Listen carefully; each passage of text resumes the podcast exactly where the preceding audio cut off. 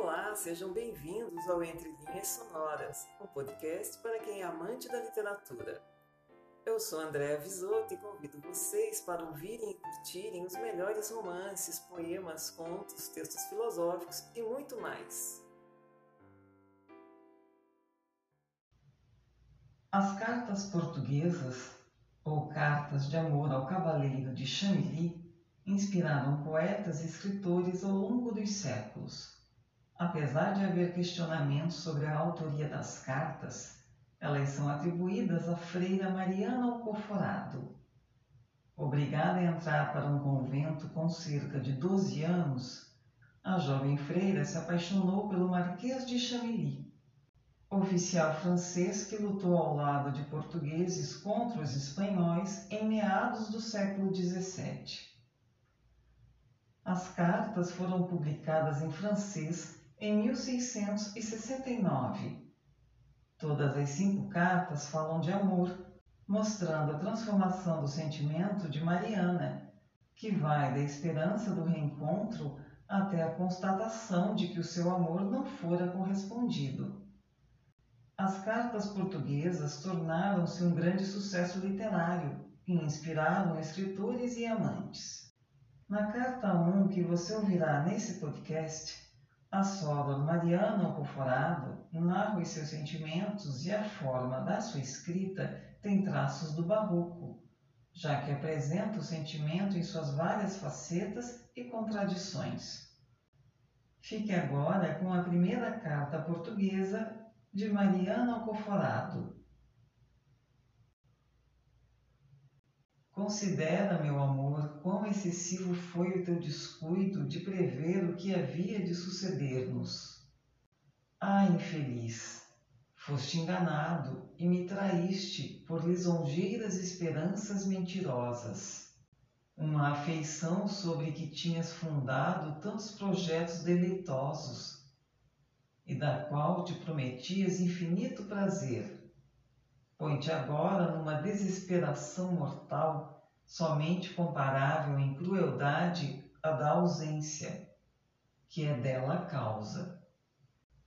E há de esta ausência para a qual ainda minha dor, por mais engenhosa que seja, não soube achar nome assaz funesto, há de ela privar-me de contemplar aqueles olhos em que divisava tanto amor e que me faziam colher afetos que enchiam meu peito de alegria, que eram tudo para mim, tudo supriam e enfim me satisfaziam? Ai de mim, os meus ficaram privados da única luz que os animava, só lhes restam lágrimas. Nem eu lhes dou outro exercício senão o de chorar continuamente, desde o instante que soube estares resolvido a uma separação para mim tão insofrível que em breve tempo me acabará. Parece-me, porém, que de algum modo me afeiçoo a infortúnios, dos quais és a única causa. Dediquei-te a minha vida apenas te vi, e sinto algum gozo em fazer-te dela sacrifício.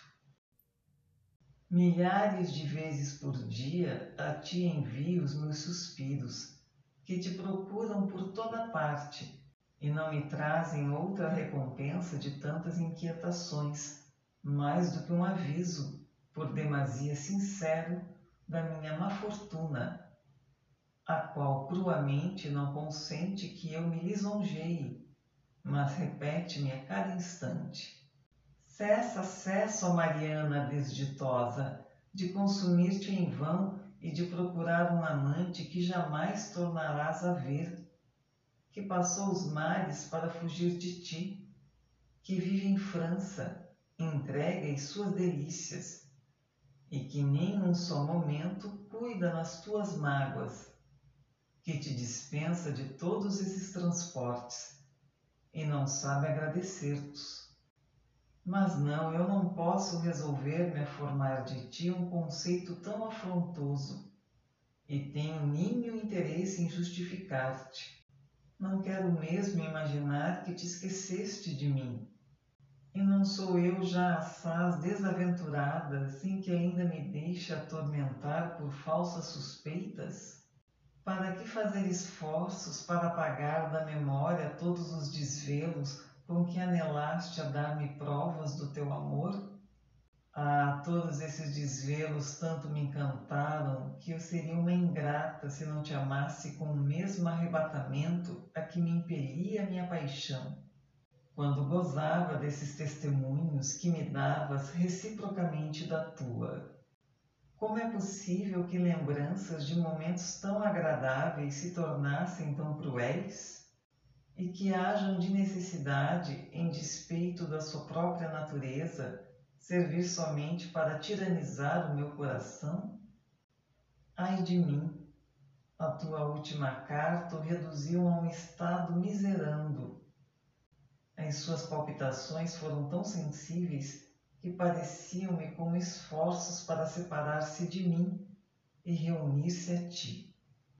Fiquei tão abatida dessas comoções violentas que caí em um desmaio por mais de três horas perdidos os sentidos.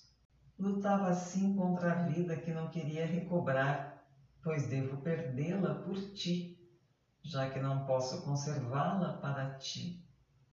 Enfim, tornei de mau grado a ver a luz.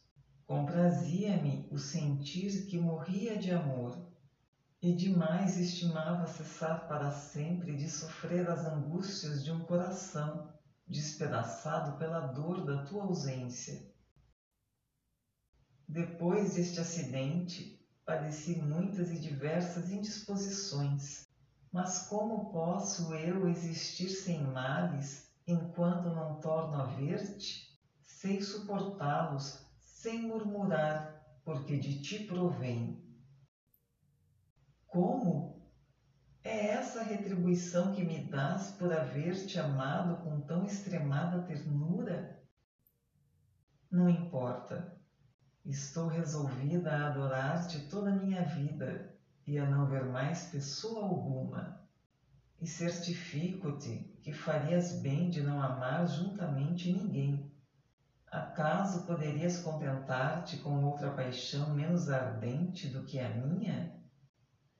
Encontrarias mais formosura, ainda que em outro tempo me disseste que me não faltava gentileza, mas nunca acharias tanto amor, e tudo mais é nada. Deixa de encher as tuas cartas de ociosidades, não me escrevas, que me lembro de ti. Eu não posso esquecer-te, nem tampouco me esqueço da esperança que me deste de vir passar comigo algum tempo. Ah, por que não queres tu passar assim toda a vida?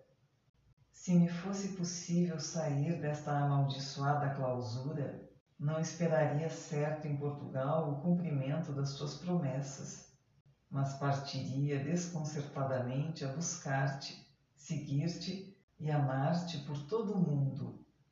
Não ouso lisonjear-me desta possibilidade e não quero nutrir uma esperança que me daria seguramente algum gosto, pois só quero ser sensível aos meus pesares. Confesso, todavia, que meu irmão, oferecendo-me uma ocasião de escrever-te, causou-me a surpresa de alguma sensação de alegria e suspendeu por um instante a desesperação em que estou Conjuro-te de dizer-me para que te aplicaste com tanta eficácia em encantar-me, como fizeste, sabendo muito bem que devias abandonar-me? Ah, dize, por que motivo te assanhaste em fazer-me desgraçada? Por que me não deixaste tranquila no meu claustro? Que injúria ou mal te havia eu feito? Mas perdoa, não te imputo culpa alguma não me sinto com forças de cuidar da minha vingança. Acuso unicamente o rigor do meu acerbo destino. Parece-me que separando-nos fez-nos todo o mal que podíamos temer. Separar nossos corações não poderia. O amor, mais poderoso do que ele, os ligou por toda a nossa vida. Se tens algum interesse na conservação da minha, escreve frequentemente.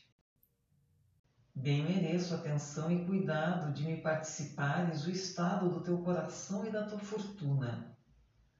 Sobretudo, venha ver-me. Adeus, não posso largar este papel que há de ir às tuas mãos. Bem quisera ter a mesma dita. Ai, que loucura é a minha! Percebo ainda mal que isso não é possível. Adeus, não posso mais. Adeus. Ama-me constantemente e faz-me padecer ainda maiores males. E assim encerramos mais um episódio de Entre Linhas Sonoras, o podcast para os amantes da literatura. Nos encontraremos na próxima semana. Aguardo vocês. Até lá!